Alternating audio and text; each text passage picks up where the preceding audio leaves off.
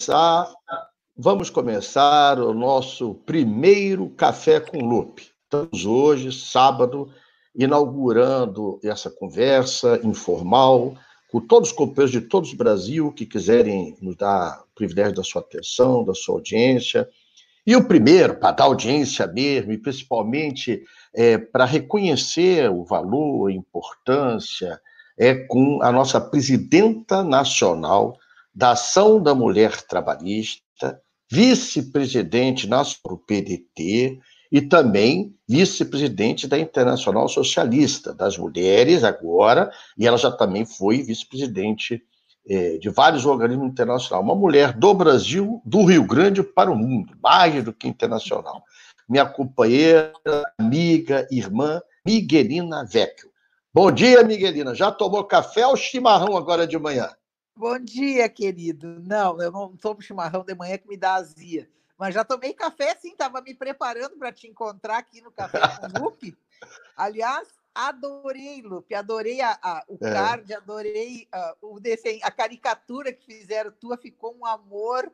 Uh, eu acho que essas coisas, a política não precisa ser ficou dura, legal. né? A política pode ser sensível, claro. pode ser humanizada, porque do jeito que todo mundo passa a política, parece que sempre a gente está com ódio. Uh, hoje a política está muito assim, né? Tá essa onda, essa orla de ódio. E a política ela pode ser doce, pode ser divertida e pode ser instrutiva e principalmente pode ser libertadora. Então eu também te tenho é no por, meu coração. É por isso que eu te chamei. Como um irmão, uma pessoa que em todos os momentos difíceis da minha vida teve comigo, uh, sempre Uh, eu sou liderada por Tito, é o único líder que eu tenho. Eu não tenho, como alguns do partido, assim, vários líderes, né? Eu tenho só um. Uh, gosto do que eu tenho, tenho a honra de ser tua vice-presidente, a primeira mulher a ser vice-presidente nacional do partido. Isso a gente não diz com tanto orgulho, porque levamos 37 anos para chegar, né? Foi difícil. Mas, enfim, as mulheres do PDT chegaram, não foi a Miguelina que chegou, porque eu sou a soma de todas as mulheres do PDT. Cada dia que eu, que eu tenho com elas, que eu convivo com elas, que eu reúno com elas, eu acrescento em mim uma característica delas. Tem a doçura de uma, a força da outra, a, o estímulo da outra, a verdade da outra. Cada uma tem uma característica que soma em mim e faz com que eu procure ser melhor para ser digna de representar elas. O que não é fácil, porque elas são muito boas. Então, é, é, muito difícil ser líder de alguém, né? Eu sei porque tu é meu é. líder, então tu imagino que deva ser dificílimo, mais para ti ainda. Mas eu tenho muita honra de presidir as mulheres. Miguelina, você tem. Hum. Você... Oi? Não, você disse uma coisa profundamente importante. É, você está me ouvindo bem? Muito bem. Tá. Você me disse, dentre outras coisas muito importantes, a dificuldade que a gente tem, isso o velho Brizola falava, liderar homens e mulheres livres. Esse é o processo mais difícil da política. Porque cada um de nós tem sua capacidade de raciocínio, suas ideias, seus pensamentos, e conseguir sobreviver a esse mundo de ideias, de conflitos, inclusive de visões de mundo, é muito difícil. E o nosso partido, que está completando agora, completou em maio 40 anos, tem esse legado, é legado que a gente conhece da nossa própria história, de dívida, dívida profunda com a questão da mulher, porque todos os partidos são machistas. Não adianta ter a mulher com título é, de vice-presidente, de presidente, de secretária, o que importa é que a mulher seja empoderada, que realmente ela seja ouvida, que ela possa participar das decisões mais importantes, que ela seja protagonista da sua própria história. Por isso, Miguelina, com toda sinceridade, independente da amizade, independente do carinho pessoal, da irmandade que nós temos, você é uma representante legítima da luta das mulheres, da luta das mulheres independentes, da luta das mulheres que não têm medo de nada, que enfrentam e, com altivez, com grandeza, com inteligência, com autismo, é, da luta que você representa para mim é, dessa discriminação, né, desse machismo, da violência que se pratica diariamente com a mulher, porque a violência não é só física, a violência também é psicológica, a violência é da pressão, a violência da tripla jornada, não é dupla, a violência de uma sociedade profundamente, comportamentalmente machista. Então, a gente quer começar esse café para dar voz a vocês, dar voz a quem precisa ter voz, né? É, dar um espaço a vocês e abrir para vocês falarem o que quiser. Quem quiser entra no chat. Chat que se fala, eu tenho uma dificuldade com o inglês diabólica, né? Eu, eu não gosto desse aculturamento de ser obrigado a falar outra língua. Então eu tenho muita dificuldade. Então, esse negócio de chat aí que tem no computador, quem quiser, faz a pergunta que quiser.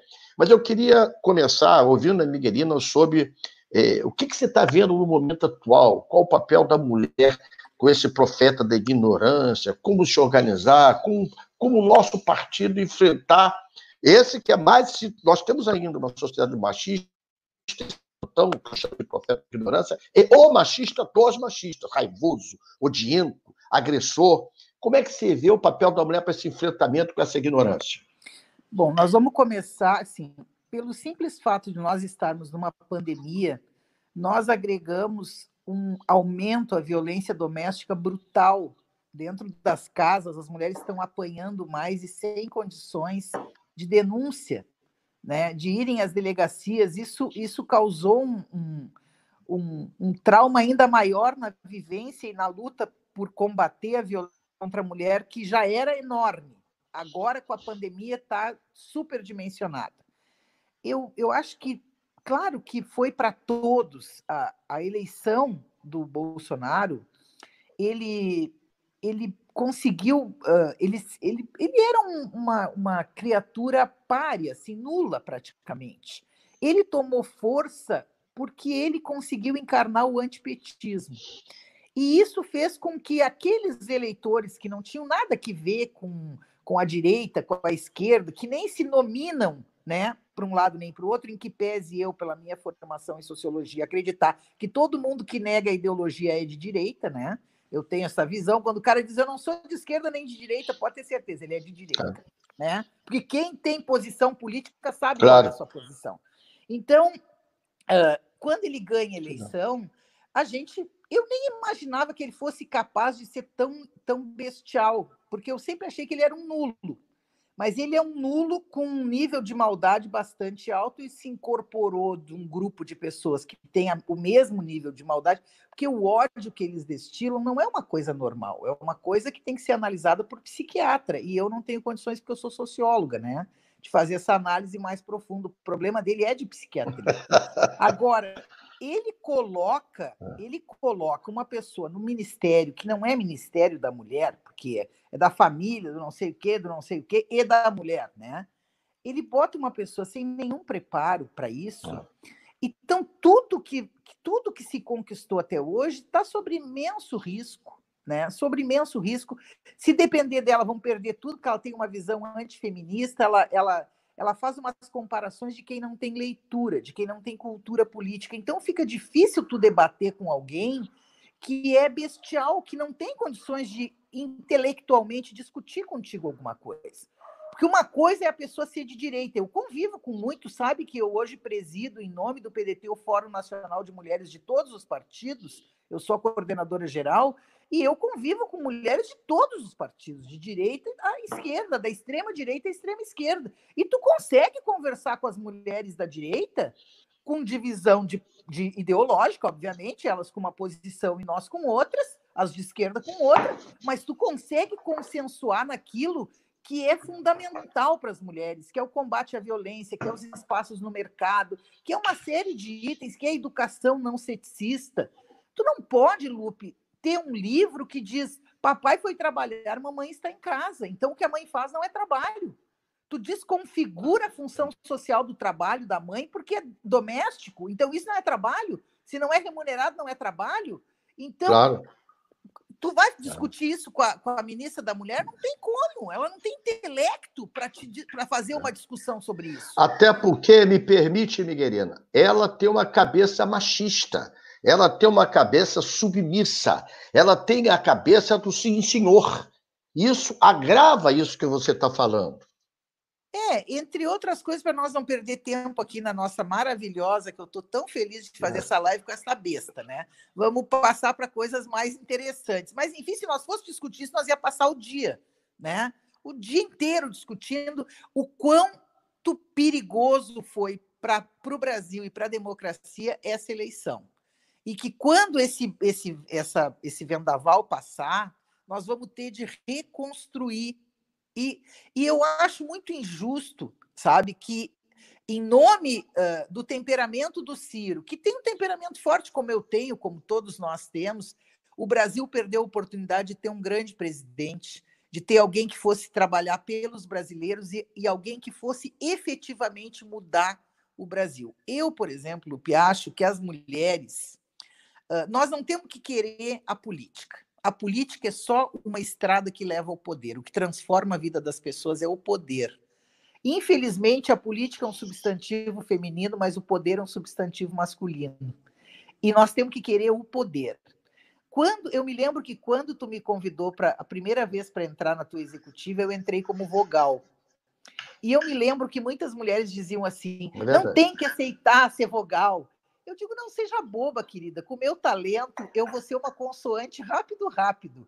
Deixa comigo. Quando eu chegar lá, eu viro. Consoante. Você não vai ser o vogal, você vai ser o coral completo. Então, então eu nunca tive problema. Eu digo para elas: vocês têm é que entrar na executiva.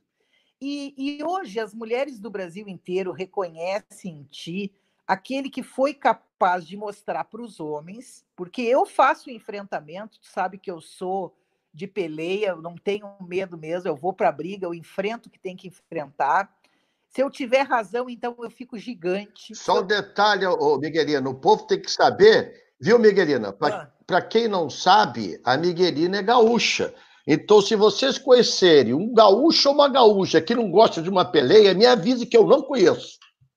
É, eu, eu sou de peleia, mas assim, a gente reconhece que com a tua forma de fazer política do lado das mulheres ficou bem mais fácil para mim. Isso não há dúvida que ficou, né, Lupe? Eu hoje posso comparar as nossas conquistas internas com as conquistas das mulheres dos outros partidos que eu convivo, porque antes eu não tinha um parâmetro para saber o quão nós tínhamos avançado.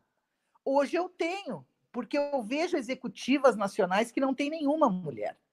Hoje, toda a executiva da ação da mulher trabalhista é membro da executiva nacional do partido. E isso tu pode ter certeza. Tu foi o único que fez, não tem outro partido que tenha isso. Então, isso é uma forma de mostrar. Me permite é só que... uma parte, Miguelina, só para reforçar isso que você está falando. Por sugestão da Miguelina, não tem hoje nenhuma executiva do partido dos estados que não tenha 50% de mulher. Onde não tem, simplesmente nós não aceitamos. Por quê? Os 30% é o da lei, nós temos que avançar. Na verdade, tinha que ter 55% de mulher e 45% homem, que isso é, o, é, o, é, o, é a, proporcionalidade, é a proporcionalidade da sociedade. Então, nós temos que avançar, porque parece uma besteira, amiga, irmã Miguelina, mas as cotas vieram para ficar. Essa questão de cota para mulher, cota de percentual percentual de financeiro, cota de candidatura, tem que avançar, inclusive, para cota de vaga no parlamento. Eu, por exemplo, se você já falou comigo há algum tempo, eu sou favorável a que o parlamento tenha cota exclusiva de mulheres. Porque senão, como é que vai estar a mulher lá? Sociedade machista, o dinheiro fica com o homem, o executivo é de homem, e a mulher vai como chegar lá. Como é que a gente vai disputar esse voto sem ter as condições para disputar? Então, nós temos que avançar para ter cota também mínima de mulheres nas assembleias, nas câmaras de vereadores, na Câmara Federal, no Senado, porque só assim a sociedade avança. Desculpa te interromper, minha querida, mas é, é, querendo construir o processo. Não, e tu está construindo. Uma coisa, Lupe, eu tenho dito para elas assim: ó, vocês não podem ir para uma executiva como um presente do Lupe ou da Miguelina porque elas dizem que é meu, mas que no fundo é a pressão que tu faz nos homens do partido para eles aceitarem. Vocês têm que também ter cultura política para ser um membro da executiva que seja capaz de impulsionar o partido para a construção dessa igualdade que nós pretendemos. Porque não é um presente. A Miguelina vai lá, tu vai botar a fulana na executiva. E aí ela entra que desceu de Marte, não sabe nem o que está tratando, isso não serve. Claro que nós não vamos oferir qualidade só às mulheres, porque os homens do partido também têm que ter qualidade para chegar numa executiva, não pode ser qualquer um, não pode ser qualquer pessoa despreparada. Claro. Mas normalmente a sociedade procura oferir qualidade às mulheres, né? É a mulher que tem que ter qualidade. Eu sempre digo, Lupe, que quando tu vai votar num homem e ele diz nós fumo e nós vortemos, tu diz, ah, ele é do povo. Quando a mulher é. diz nós fumo e nós vortemos, como é que é. essa burra se elegeu se ela não sabe nem falar? Então, a sociedade, de uma é forma, verdade. com uma cultura muito arcaica, ela procura ver qualidade só nas mulheres. Ela não procura saber, auferir a qualidade que os homens têm para o exercício do poder. E claro que eu não digo para as mulheres que elas só têm que votar em mulher, que isso é uma coisa burra, né? Porque se fosse assim, se as mulheres só votassem nas mulheres, não tinha um governador é. homem no país, nem o presidente seria homem, porque nós somos maioria. O problema é que nós conquistamos o direito ao voto e não aprendemos a votar. Essa que foi a realidade. Porque nós, na verdade, não é que nós. Deixa só te. Só para a gente avançar, Miguelina, desculpe, mas é tentando fazer um, um, uma coisa leve para não ficar nem só eu falando em você para bater papo, é, já começa a ter perguntas sobre a questão do processo eleitoral. Né? É, só para esclarecer, eu vou passar a bola para você.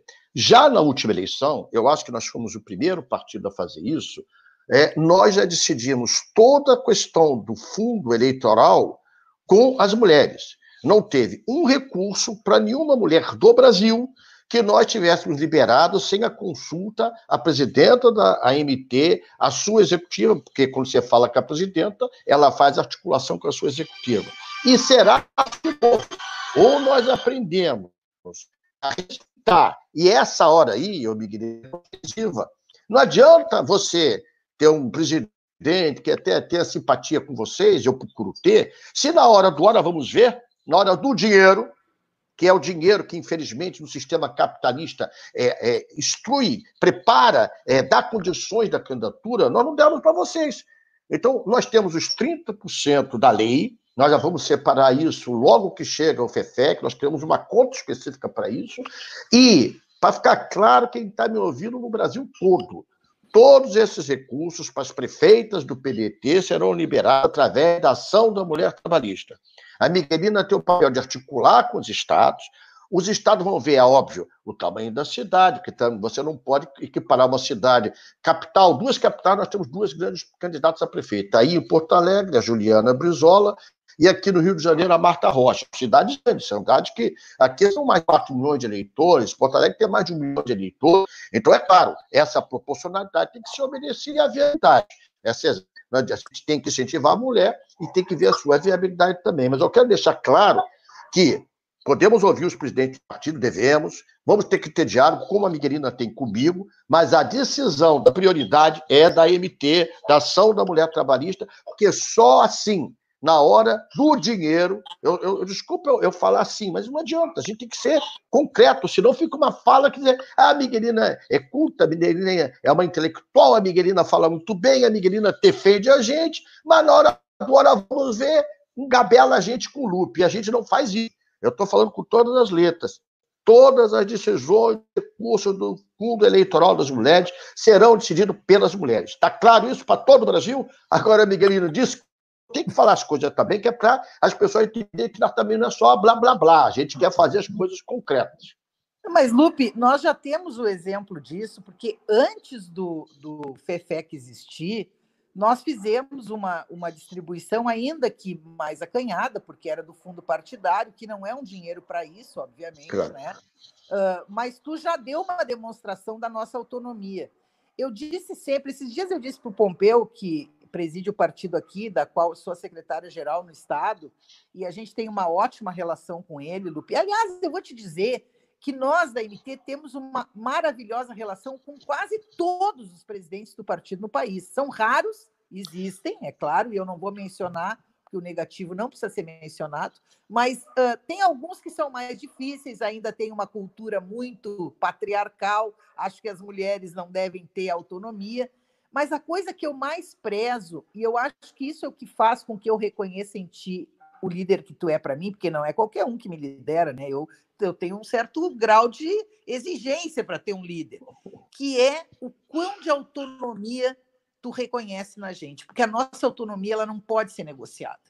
Entende? Essa coisa que tu. E é isso que eu me exibo para as mulheres dos outros partidos. Uma vez, uma do PTB disse assim para mim: como eu queria ter um loop também. Porque uh, ela, ela entendeu que essa autonomia que nós temos de poder dizer, não, essa prefeita aqui é uma prefeita militante, é uma prefeita que, que batalha pelo, pela comunidade, que reconhece o partido, então ela merece ter um incentivo do partido. Agora, tu tem uma prefeita que não faz nada pela, pela, pelas mulheres, que não reconhece o direito das mulheres, que ainda apoiou candidato que não era o nosso. Também isso, para mim, é um critério. Isso, para mim, é claro. sério. Nós tinha candidato a presidente da República. Ah, eu não gosto dele. Deixa eu pegar esse seu. Deixa o chato. Deixa o chato do pegar esse exemplo. O exemplo que você está dando agora. Vamos dar um exemplo concreto aqui. Eu, eu, eu, faço assim, que é no sentido de a gente fazer uma interação maior e as pessoas sentirem que não tem nada combinado aqui. É, temos duas candidatas a prefeito importantes em duas capitais, por enquanto a companheira Marta Rocha, aqui no Rio, e a companheira Juliana Brizola, em Porto Alegre.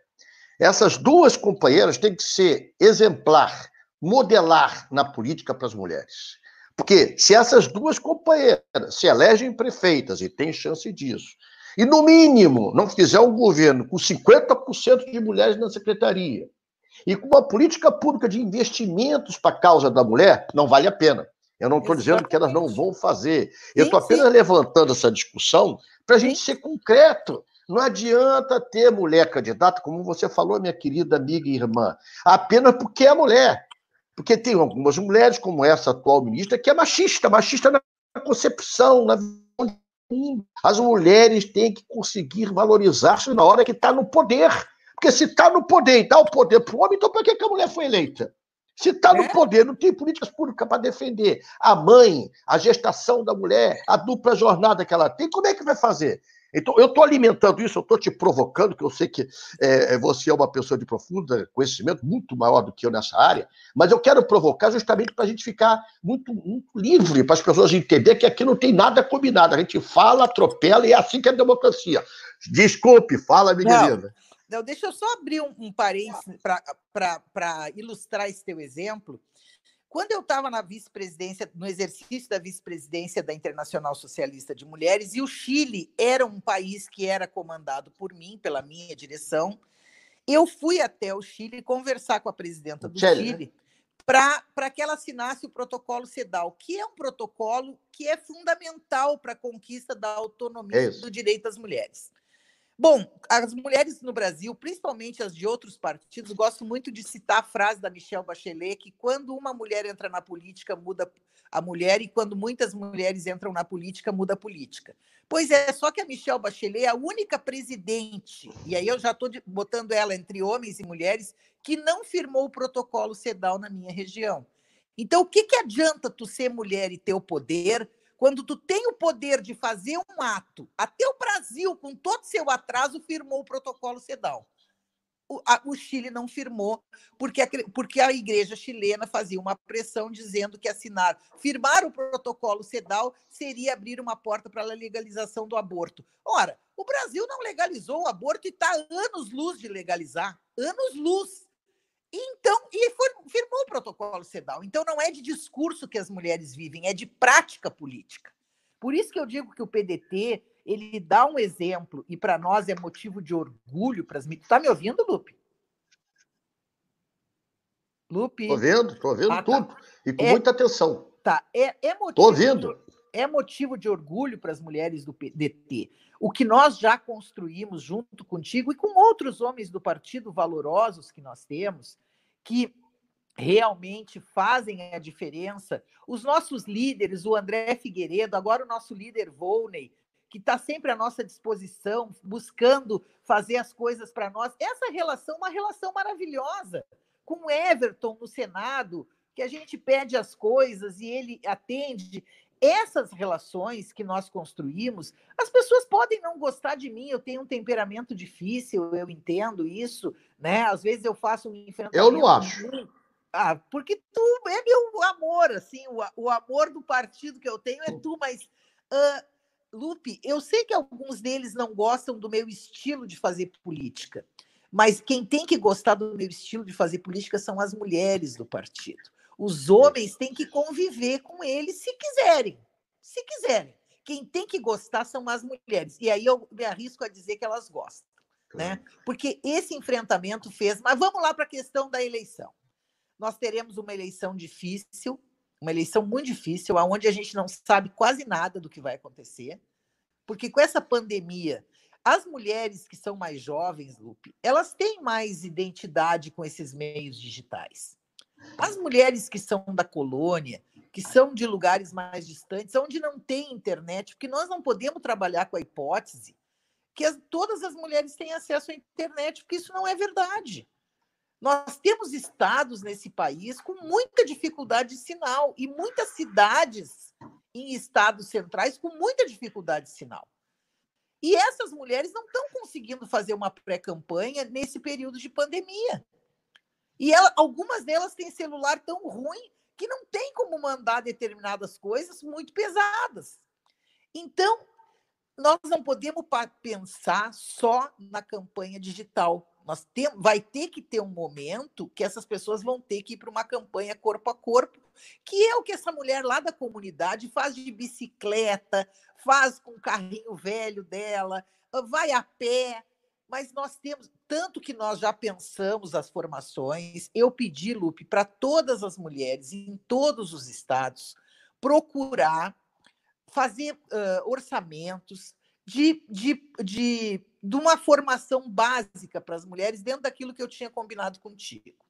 Elas estão fazendo, nós não sabemos se isso vai ser possível fazer, Lupe, porque nós não sabemos se vai ter um momento onde nós vamos poder encontrar um monte de gente juntas. Então, o que, que eu disse para os presidentes da MT? Não alardeiem para ninguém que vai ter formação. Procurem fazer levantamentos, vamos ver quanto é que custa uma pessoa especialista em dicção e oratória, que, por incrível que pareça, é o que as mulheres mais pedem.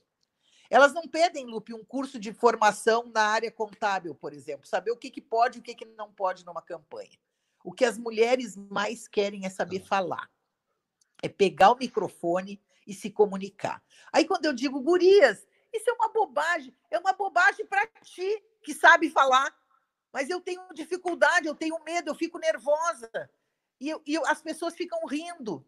Eu digo, é, sabe que o maior orador da história se chama Cícero, e o Cícero dizia que falar é um dom natural, que quem não tem o dom natural não aprenderia, não seria um bom orador. Bom, na minha família nós temos o dom natural. Meu pai era um grande orador.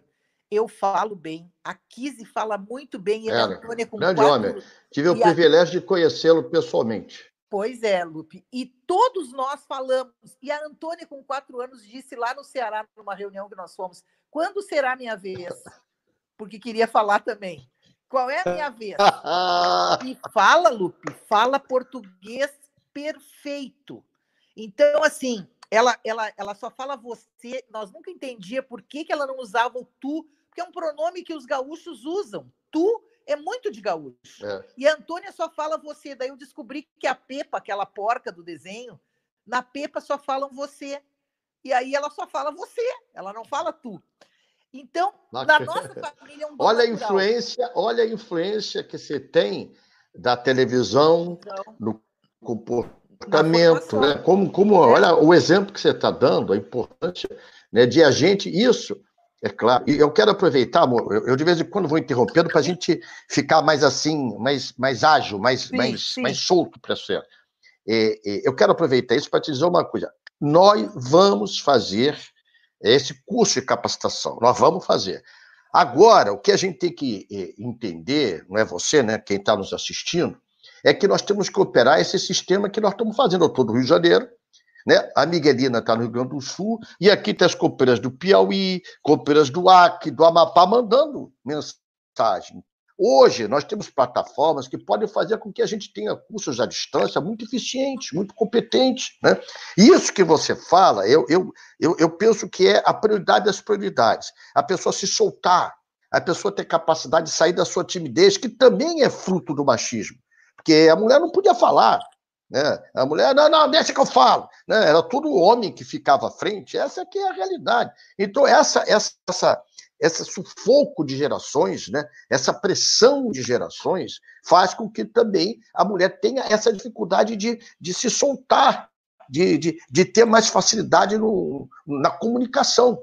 Então, nós vamos fazer isso. É só a gente depois sentar, é, você já mandou até um projeto que nós temos que conversar, se Deus quiser, brevemente a gente consegue fazer isso, para a gente conseguir operar isso nacionalmente, porque provavelmente, todos vocês já estão acompanhando, a eleição deve ser adiada. O provável fica, ela fica para 15 de novembro. É o que está caminhando, viu, Miguelino? É o provável. Isso já foi aprovado no Senado, agora foi para a Câmara, tá? tem aquelas discussões que a Câmara sempre trava, mas a tentativa é esse acordo. Então, e com isso daí também a gente ganha um tempinho. Ganha e perde, né? Porque não se iludam, essa campanha vai ser uma campanha diferente de tudo que a gente já imaginou. As pessoas vão ter, vai ter comício de rua, né? Todas as nossas candidatas não vão ficar com medo até de ir para a rua. Vamos falar a verdade. Porque mesmo que tenha uma queda, e vai ter, se Deus permitir, dessa pandemia, ela não vai acabar de um dia para o outro, ainda não tem vacina, ainda não tem remédio. Então, é importante que a gente, eu estou assumindo isso publicamente com você e com as companheiras que estão centenas e centenas eh, mandando mensagem para a gente, de que nós vamos fazer esse curso de capacitação, vamos ter uma plataforma digital para isso, vamos, inclusive, desenvolver essa plataforma digital, isso a MT pode fazer, é um pouquinho o desenho é, que vocês me mandaram, para que nós, com a MT, possamos auxiliar as companhias que têm desse contato virtual, né? Como a sua página, é, como pelo telefone celular se comunicar, né? Esse processo todo a gente pode, ah, não vamos dizer que atinja 100%, né? porque tem algumas que têm muito mais dificuldade até de ter o próprio celular, de ter as condições. Mas nós vamos ajudar nisso. Eu só estou querendo, é, pegando o teu gancho, não sei se tu entende, eu aproveito e, e dou uma, uma palavrinha é, sobre o que está acontecendo para a gente ficar mais ágil. Mas continua, querida, não é, fica chateada tá... de eu atropelar não, de vez em quando, não. Não, estou adorando. Pena que nós não podemos passar o dia todo fazendo isso. Uh, na verdade, o que elas querem escutar é de ti, né? Porque de mim elas já escutaram entendeu? Mas assim, o que, é. que eu, o que, que eu digo? Os critérios, eu me lembro que uma vez tu me perguntou, Miguelina, qual é o critério, além do critério da chance da candidata chegar, que nós não podemos estar tá botando dinheiro numa candidatura que não tem nenhuma viabilidade, mas também não podemos inviabilizar aquela militante de botar o seu nome e participar desse processo. E era um critério difícil de construir. Porque algumas das companheiras que fizeram pouco voto, uh, elas elas estavam entrando pela primeira vez, mas elas tinham o critério da militância, que para mim era mais importante que o critério da chegada. Porque uma, quando alguém me pergunta assim, como é que tu sustenta... Tomando meu cafezinho, viu? Ah, que bom! Como é que tu sustenta a tese de, de uma mulher que, que não faz voto, ganha tanto de dinheiro do partido? Eu digo, como é que tu compara duas pessoas tão diferentes. Por exemplo, uma vereadora que sai de casa, uma candidata vereadora que sai de casa, vai para fazer a militância dela e volta para casa, é igual a vereadora que sai e vai para uma comunidade falar sobre prevenção do câncer de mama ou vai acompanhar uma mulher vítima de violência uma delegacia? Não, elas não são iguais. Uma se dispõe a fazer um trabalho para além do seu exercício de vereadora. A outra, ah, e ainda tem o Fluminense no, no, negócio aqui, porque a xicrinha é do cafezinho, mas o copo é do Fluminense. Não sei se vocês notaram, tá? Aí, porque ele é, é roxo, para as que não sabem. Aí, até eu já torço pro é Fluminense é por causa dele, porque eu não, tô, não tenho time no Rio de Janeiro, eu sou colorado. Mas como eu sou muito alinhada com ele, eu torço pro Fluminense também. Aí uh, as mulheres, elas têm essa, essa coisa de, de ser mais, uh, de, de ser cuidadora, né? A gente nasce e é educada para ser cuidadora. Então, quando alguém diz que a mãe é meio enfermeira, que a mãe é meio é meio cozinheira, que a mãe é meio passadeira, porque a mãe termina tendo uma carga de responsabilidade que essa mulher que vai para a Câmara de Vereadores, ela tem que ter um olhar diferenciado para as outras mulheres. Eu estava dizendo para a Lucilene, que é a vereadora que, uh, aqui de, que é presidente da Câmara de Carlos Barbosa, esses dias, numa, numa live que eu fiz com ela, eu estava dizendo que uh, nós não somos uh, iguais aos homens no exercício do poder, porque a carga de cultura que nos impuseram nos fez olhar o mundo de forma diferente. E se ela conquista um mandato e ela não exercita esse mandato com um olhar mais generoso para as mulheres, então não adiantou nada a chegada dela para nós. Aí é melhor um homem que faça projeto para mulher. Eu conheço vários homens. O, quem fez a lei da, da mamografia claro. pelo SUS foi o Pompeu de Matos, aqui no Rio Grande do Sul. Entendeu? Ele, o Enio, na época, o Enio fez um projeto e o Pompeu depois apensou um projeto mais amplo no projeto que era do Enio. Então, o autor da. Hoje, da... sendo, viu, Miguelina, realidades sendo realidades diferentes, só como exemplo, e não era nosso, o divórcio, que era um tabu à época, foi de um homem, Nelson Carneiro, que era um conservador. Mas ele Exatamente. fez, e a mulher era a maior vítima desse processo. É, então, para que a gente, para que mude a lei, para que a gente consiga avançar, e não é só com lei, né, Lupe? Uh, se fosse só lei, era fácil. Aliás, claro. se nós tivesse metade das leis do Brasil, estava claro. ótimo, não precisava esse calhamaço de lei, não tem nem quem fiscalize. Mas, enfim, quando uma mulher exercita o poder, quando, ela, quando tu falou agora na Marta Rocha e na Juliana, foi um ótimo exemplo, porque as duas são militantes da causa da mulher, são envolvidas com a causa da mulher, e isso ajuda ajuda muito tu ter uma tu, tu dizer para as feministas de Porto Alegre e do Rio de Janeiro uh, que a Juliana faz projetos para a mulher, fez aqui a sala do, da amamentação, tem outras coisas tramitando na área da mulher. A Marta Rocha foi delegada de polícia, tem uma visão é delegada de polícia, mas agora no exercício do, do mandato de deputada. E só, só o detalhe, ô Miguelina, querida, um detalhe: a Marta Rocha foi a primeira, foi a primeira. delegada no Brasil nomeada para a delegacia de mulheres criada por Leonel Brizola. Eu só estou situando que muita gente para esse Brasil afora pode não ter noção da importância disso há 40, 30 anos atrás. Ou seja, a delegada Marta Rocha, nossa candidata prefeita em no Rio de Janeiro, na cidade do Rio de Janeiro, foi delegada concursada e foi a primeira mulher nomeada para ser a delegada da Delegacia da Defesa do Direito da Mulher. Entendeu? Isso é importante porque mostra o pioneirismo de Brizola e mostra a importância do papel na mulher nesse processo. Sim, com certeza. Então, essas, essas mulheres, com certeza, quando estiverem no exercício do poder de prefeita, vão, vão fazer uma, uma gestão diferenciada.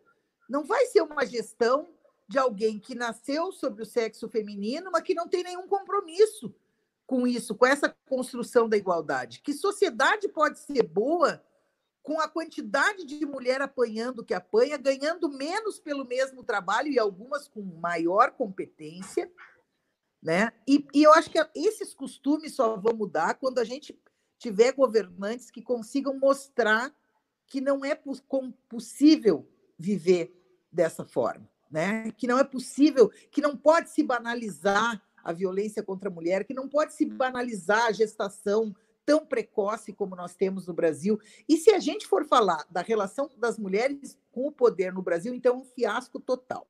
Porque nós perdemos até para o Irã, com todos os costumes. É verdade. Deixa, os...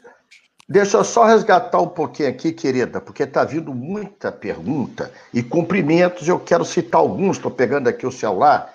Eu vou de vez em quando fazer isso, que é para a gente ter um pouquinho de agilidade. Peço tá. desculpa, tá. não é mágico, é apenas para dar velocidade. Está aqui, Paulo Mendonça perguntou por que, que a Fundação Leão Brizola não pode fazer isso, os cursos? Pode sim, mas submetido à direção feminina. Ou seja, quem tem que preparar são as mulheres. Aqueles cursos que nós estamos falando de candidato.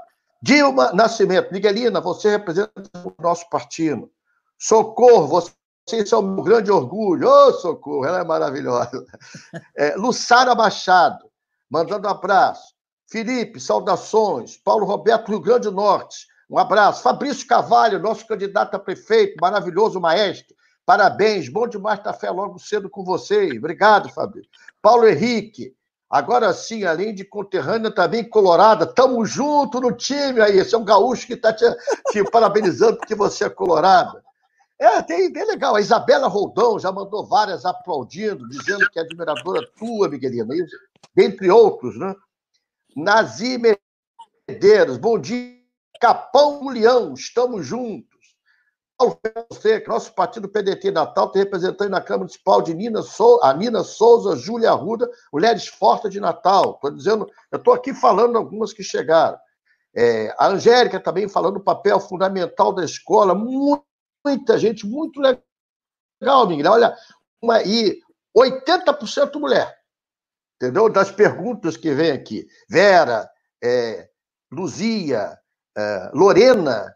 É, não, essa Lorena está xingando a gente, chamando a gente de verme. Lorena, você está no canal errado, vai lá para o canal do Bolsonaro, minha filha.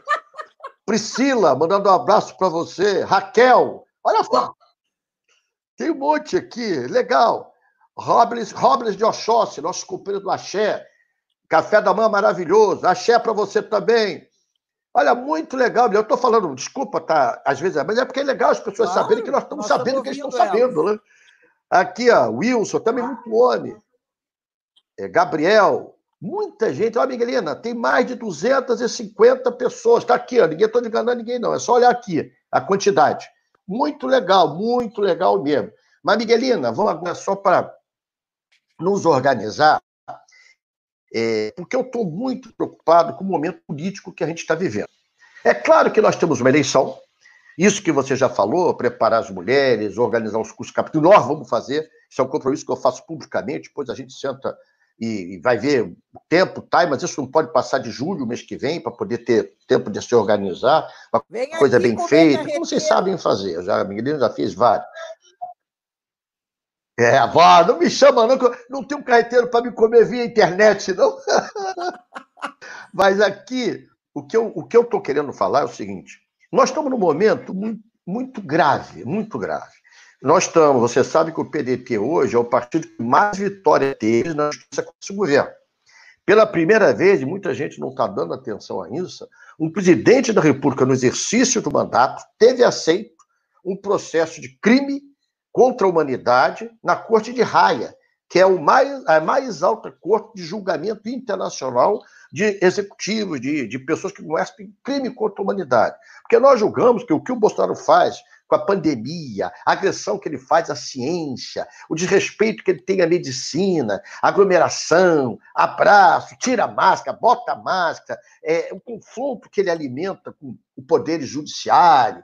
E agora, Miguelina, só para você desenvolver, e eu quero fazer essa pergunta a você, que é muito mais inteligente do que eu e vai conseguir disseminar, essa, descrever isso com mais competência do que eu, eu vejo um grande acordão aí, minha querida o Poder Judiciário, setores do Poder Judiciário, com o Bolsonaro. Porque você vê que ele está calado há uma semana. Manter a besta fera calada é muito difícil. Aí acontece o quê? Aquela menina do fake news que estava presa foi liberada. O filho dele aqui no Rio de Janeiro, que já estava num processo grave, com a prisão do Queiroz, mudaram, inclusive, mudaram inclusive a jurisprudência. Havia uma jurisprudência do Supremo dizendo que quando o crime é cometido fora do exercício daquele mandato que ele está exercendo, fora da palavra, é, fora é, do exercício do mandato, tem que ser julgado pela esfera comum na primeira instância. Ele está sendo julgado e aqui, por dois a um, acabaram e mandaram para a segunda instância. Tem muita coisa estranha acontecendo. E o silêncio dele e essas movimentações me fazem entender que tem um acordão acontecendo.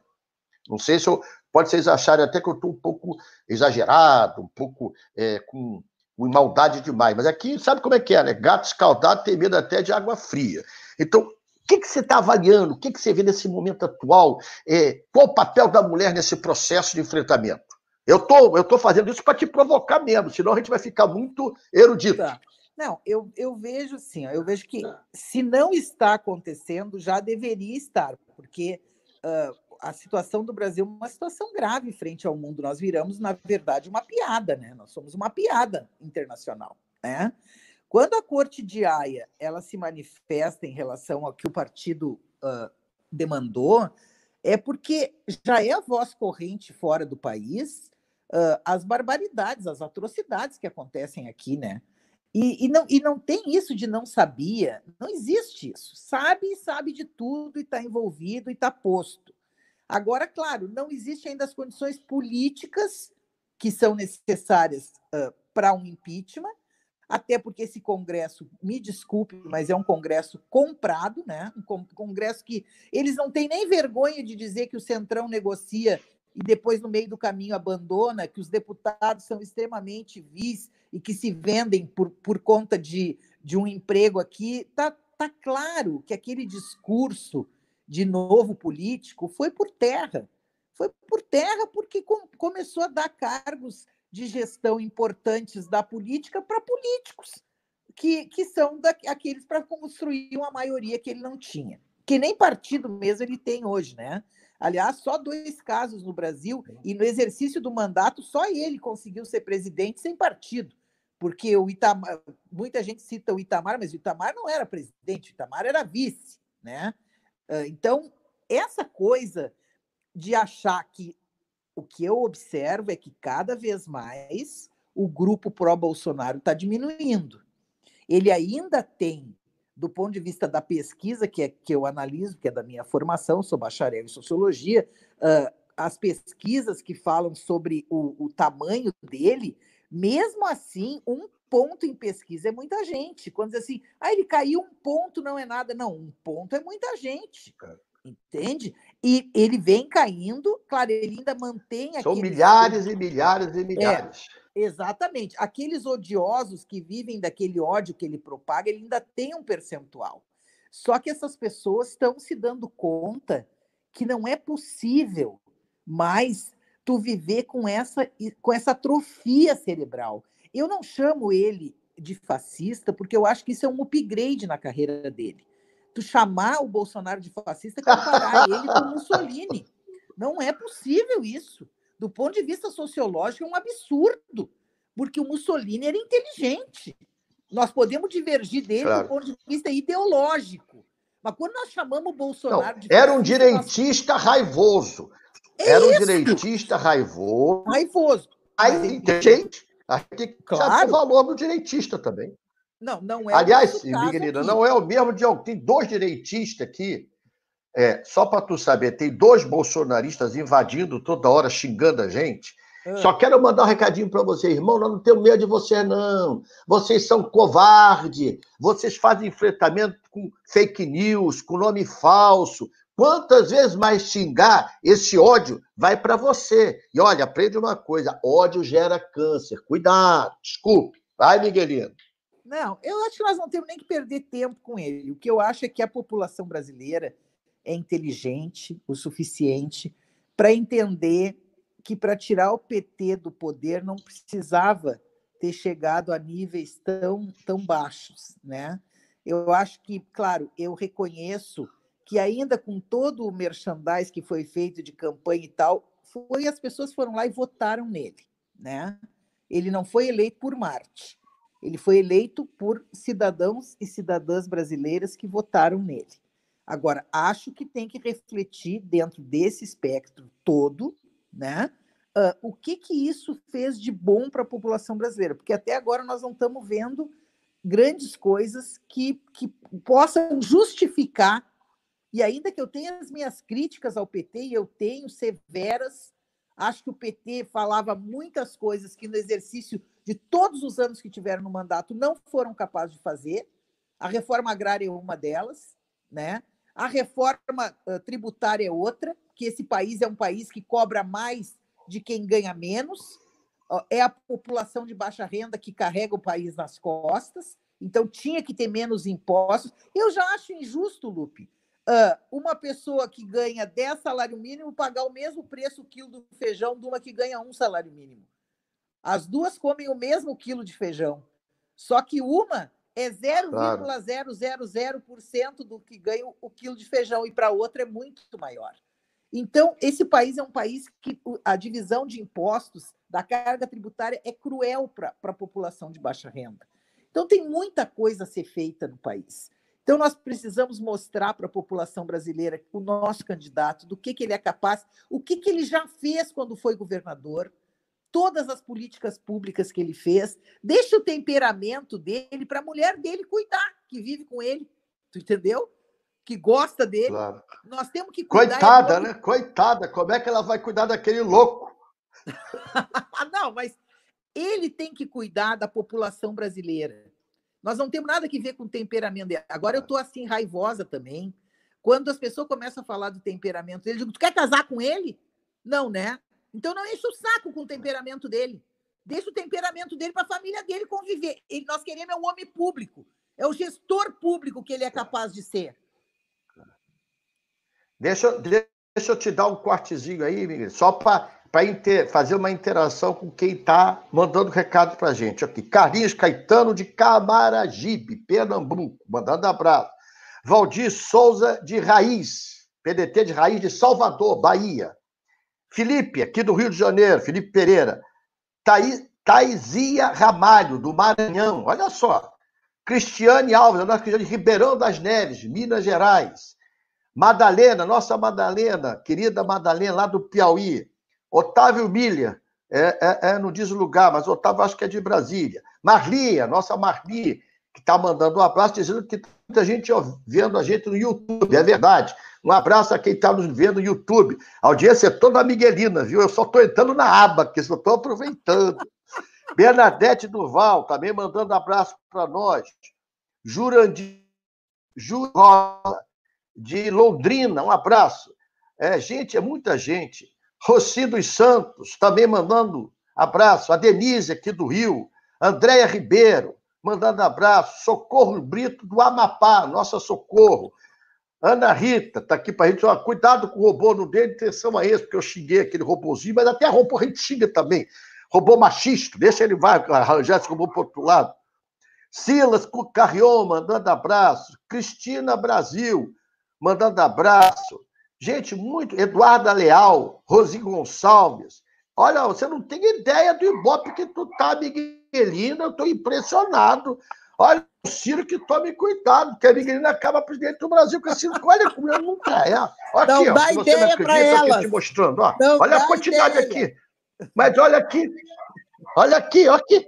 Olha aqui. Você acha que é mentira mesmo? Não estou inventando, Lupe, não. Tá aqui, eu ó. não acho que tá seja aqui. mentira. E mais outra coisa elas, eu sabia que elas corresponderiam, que as mulheres entrariam nesse processo. Aí a Duda é minha assessora aqui, uma querida, uma menina jovem, cheia de gás, que está fazendo um bom trabalho conosco aqui na MT. A Jéssica também trabalha muito. Uh, as pessoas que me assessoram, a Claire, que trabalham com a gente, que tem essa visão generosa sobre as outras mulheres.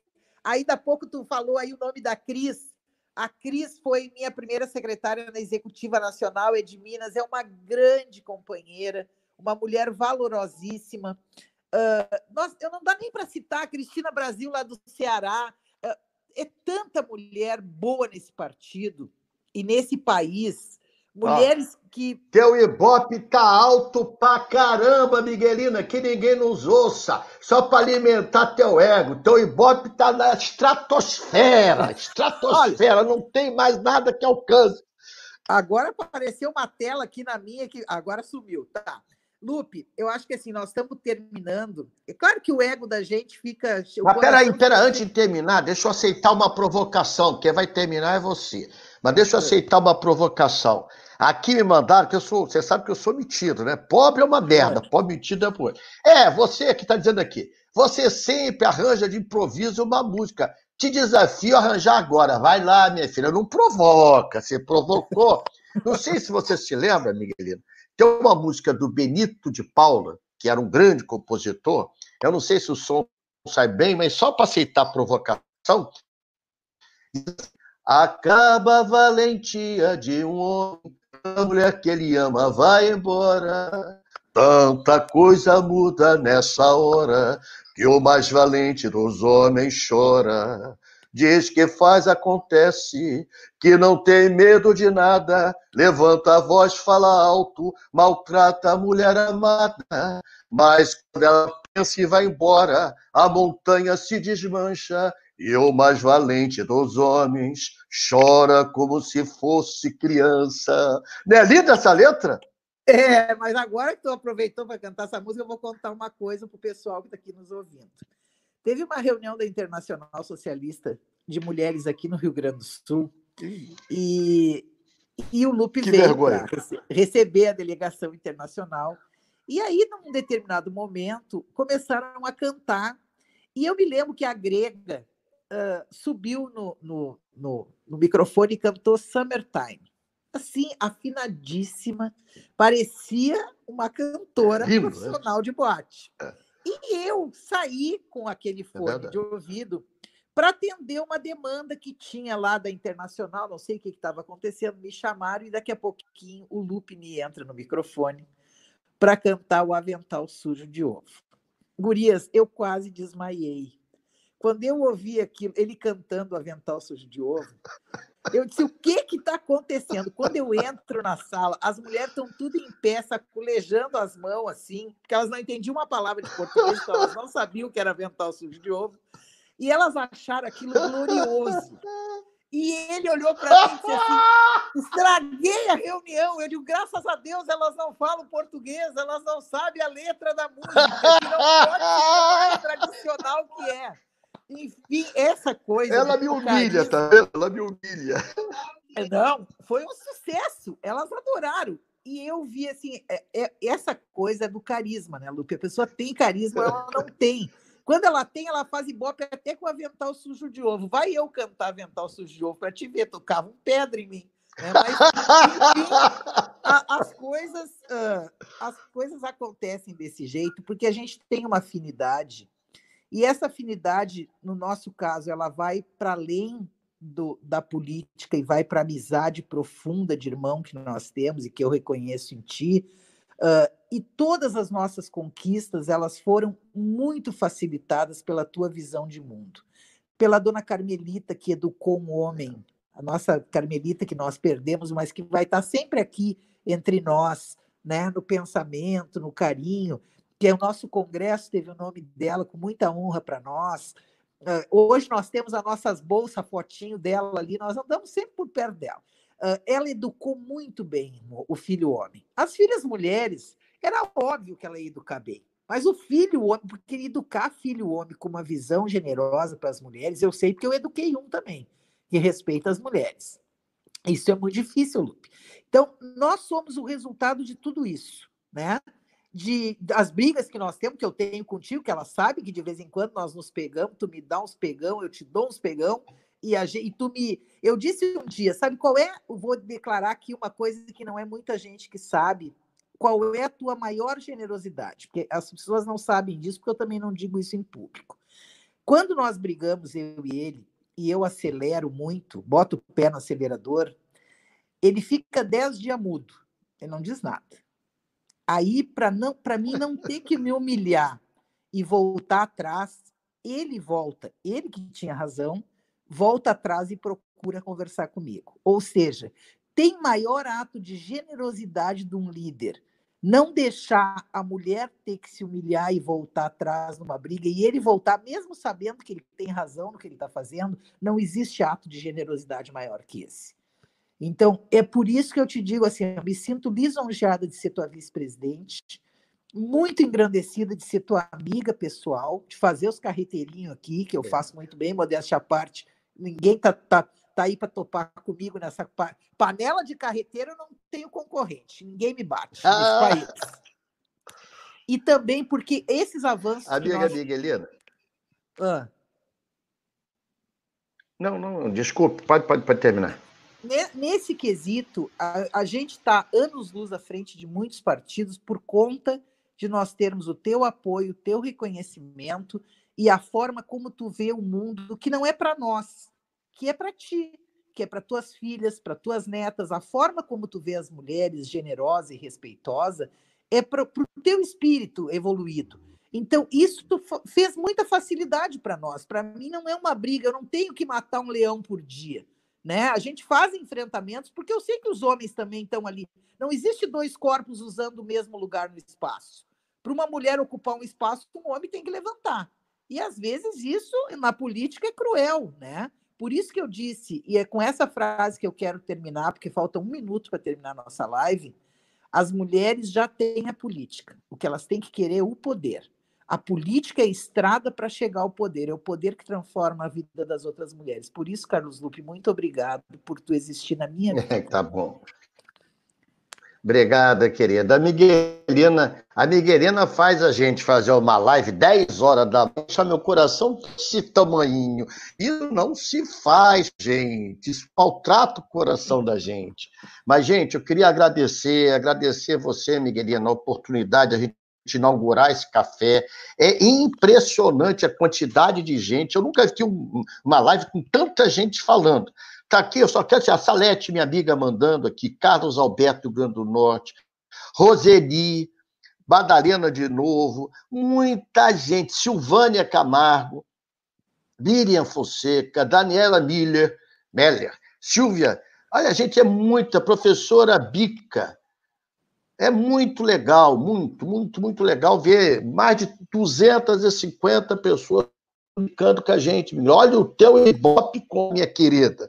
Gente, eu queria fazer exatamente isso. Começar um café da manhã rendendo essa homenagem, rendendo esse respeito, rendendo essa referência e reverência à razão da nossa existência. Sem uma mulher, nós não teríamos direito à vida. Então, nós já começamos a vida devendo a própria vida a uma mulher. Obrigado por vocês existirem. Um beijo no coração e até a próxima. Tchau. Tchau, Tchau Miguelito.